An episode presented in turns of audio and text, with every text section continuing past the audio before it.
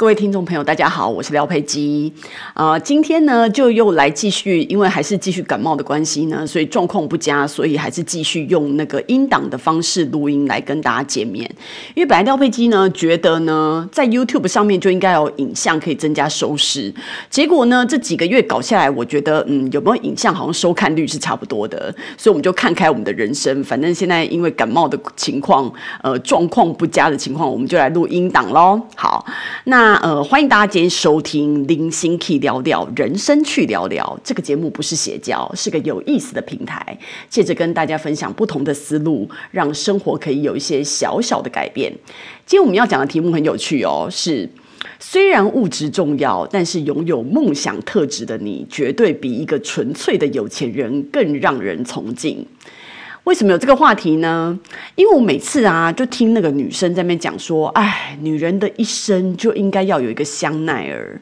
然后呢，听男生呢讲，就会讲说，哦，我们出国旅游的时候呢，住这个豪华的饭店啊，然后我们有请那个加长礼车来到机场接送。那但是呢，他们在跟我讲这个这些事。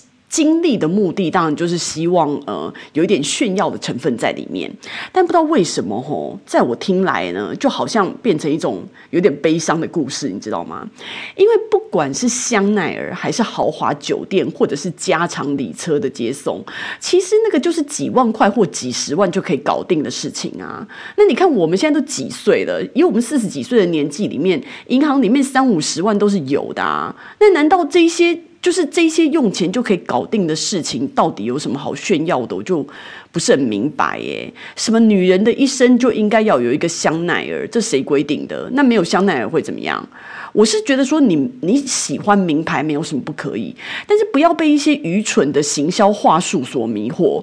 因为哎，本人一辈子都在搞行销，好吗？这种话术就是我们行销人搞出来的。所以我男朋友常常就很爱说我们啊，他就说：“哎，这个世世界就是被你们这些行销人弄得乱七八糟，你们就是社会的乱源，你知道吗？你们这些行销人就是擅长把黑的说成白的，然后用那种无所不在的广告啊，给大众洗脑。”然后种下一些不正确的观念，然后引起这种过度消费什么的。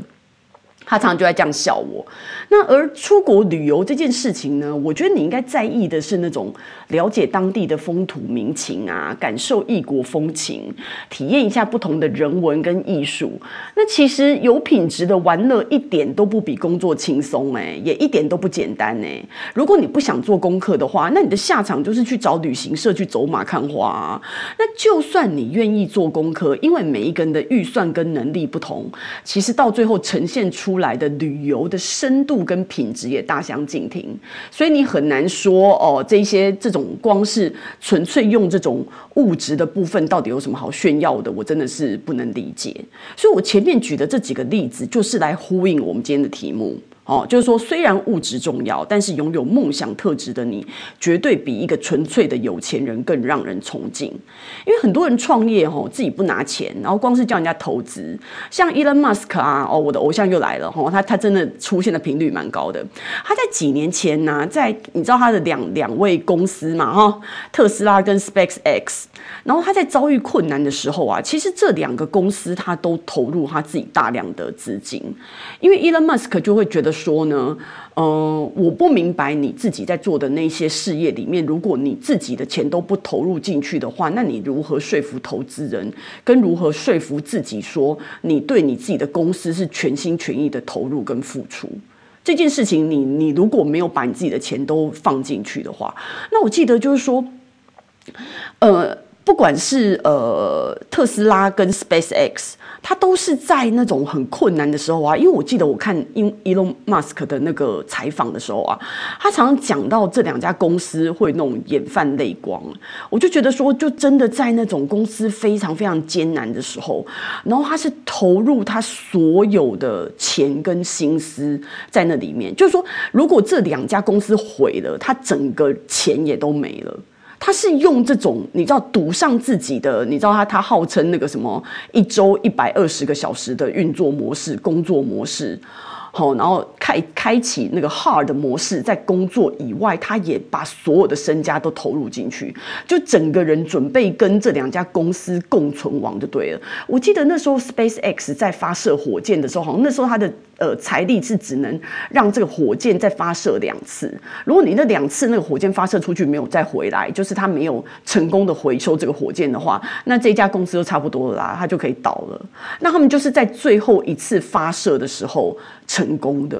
所以那个影片看的时候，就是不不是只有 Elon Musk，是连。他们整个公司的员工每一个人都眼泛泪光，哎，那你要知道，就是说，你知道这种工作不是我们这种吃瓜群众啊有办法做的，你知道，他们那种那种工作就是要很精英的人。那你看，就是人家有这么好的脑袋跟投入这么大的心血去搞一个这么伟大的事业。其实你说 SpaceX 就发射火箭这件事情，它不是直接跟这种我们民生消费品啊这些赚钱有关呢，其实它是有一些梦想的成分在里面的。那另外，呃，比。比如说，我另外一个非常非常更喜欢的偶像 Steve Jobs，他那时候在成立 Apple 的时候，后来不是被 fire 了吗？啊，被他自己创立的公司 fire 也是蛮妙的。然后后来他自己因为被 fire，他又出来创立 Next 嘛。然后后来 Next 就是又被。Apple 买回去，所以他又再回去 Apple。那我记得我那时候也是看 Steve Jobs 的那个专访的时候啊，他说他其实他二十五岁的时候就已经是千万富翁了。他现在所谓千万富翁是美金，Excuse me 是美金。所以他的意思就是说，你你看那个 Steve Jobs，他永远就是呃标准的是什么？黑色 T 恤加牛仔裤嘛。反正他就这样啊，然后整个人也是这样瘦瘦的，然后所以他你看他的整个生活，你看他家就空无一物，因为他就是喜欢那种极致极简的美感嘛。那他当当他想不出来要摆什么好看的时候，索性就什么都不摆。然后他又是很喜欢冥想啊这些的，所以其实他不是一个物欲很强，他是一个生活很简单的人，但是他追求那个美感，然后呢追求他这些工作的极致，然后他觉得哦，人家觉得那个 iPhone 开机到底要多。快，他快个三秒，快个五秒都好，他就是追求所有东西的极致体验。你那个所有的 Apple 的产品在打开的时候，你就跟消费者做一个很清楚的对话，从产品的包装，然后一直到里面的软件，哈，从里到外都是非常非常讲究。那就是他那种很极致追求完美的性格，你知道吗？所以这种人都是有那种强大的梦想在里面，他整个人的 driven 不是。只有靠钱这件事情而已。我记得有一次，那个吴宗宪在那个访谈里面也有讲到，他说他三十岁以前，我现在年纪大，真的是很多事情不是记得很清楚。三十岁以前，他不知道做什么生意，我现在记不清楚了。他就有上亿的资产，然后呢，其实他。那时候在访谈里面就讲啊，他就说其实他有上亿的资产，他完全可以三十岁就退休了。可为什么他后来还在一直疯狂的主持节目啊，然后在两两岸一直不断的曝光啊，然后后来又开始搞他的 LED 什么的，就其实他还是有很多东西。我就发现说这一些人哦，都有无穷无尽的活力跟精力，然后一直去搞他们要搞的那些东西，其实到最后已经完全完全跟钱没有什么关系，你知道吗？这些人，你看他的，你你看那个巴菲特，他就是千年不变的那一个西装啊。然后呢，永远就喝着他的樱桃可乐，吃他的麦当劳。其实以他的财力，他要买什么不行？他们这些人就是非常的喜欢。巴菲特还只是一个，我觉得是一个单纯的投资者。当然，他对于投资也是有充满热情啦。但是我说，比起就是 Elon Musk 啊、Steve Jobs 啊，跟吴宗宪这些喜欢搞事业的人在呃一样的话，那就是巴菲特是属于不不不同的部分。我觉得前面那三个人还是属于比较更创业，对这个世界有一个呃扩展。的就是一个很强烈的那个热情在里面，然后是真正在做一个他自己的事业的，不是像巴菲特这样投资。因为我觉得投资哈，我觉得人很多时候就像我们这种吃瓜群众，就太平常的老百姓，也没有什么太好的智力呀，也没有什么太好的能力，我们都会觉得说啊，钱存的差不多，然后退休就是我们一生的一生所求。但是人家就是那种七早八早，二二三十岁不到就已经不知道钱赚到东边去了，然后开始。想要发射火那个火箭上火星啊，然后 Elon Musk 希望死在火星啊，你知道吗？就是这种梦想家，他就是完全都不一样。这个他们的能力就是可以把整个国家都买下来了，什么豪宅、游艇、飞机，都只是他们的玩具等级而已。哎，我所以，我就会觉得说，其实你知道，他这种人中之龙哦，他们就是除了有过人的脑力以外，还有精力。那他们最吸引人、最吸引人的就是梦想家的性你知道，因为其实很多人。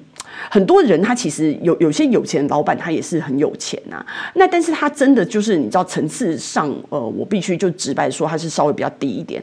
他们的层次就停留在物质的享受。其实我觉得那个真的没有关系哦，因为只要是你自己赚来的正当钱财，其实你要怎么花都是你的自由。而且这件事情是坦荡荡的，喜欢钱就喜欢钱，也没有什么不可告人的。那所以他们这些老板，他们觉得呃，喝最好的酒。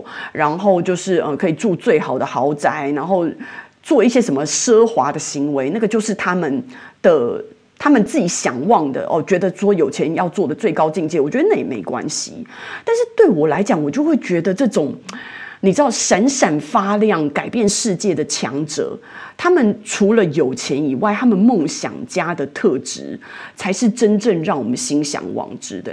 所以我觉得哈，我们一般的人在。就说呃，我们跟这些人比，当然是差了十万八千里远呐。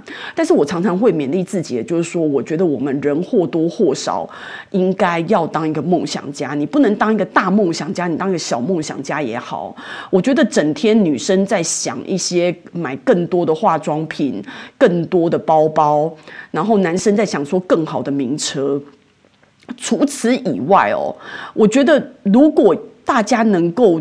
除了这些物质以外，有一些更心灵层次的追求，真的会让你整个人在不管在谈吐还是给人家面对面的那个感觉，然后跟我们自己心灵上的层次真的会不一样。我觉得大家应该就是说在，呃追求物质的同时，我觉得在一个成为一个梦想家的道路上，我希我希望大家可以有所平衡。我觉得这样子会让大家整个层次啊，然后对生命的看法跟见。也就更加的不同。然后呃，今天我的分享就到此结束喽，非常谢谢大家的收听，然后也希望大家可以订阅我的频道。那我们的频道呢，呃，到目前为止非常准时的呢，在每周二跟每周五的早上五点就会推送，希望大家到时候准准时的收听收看。我们下次见。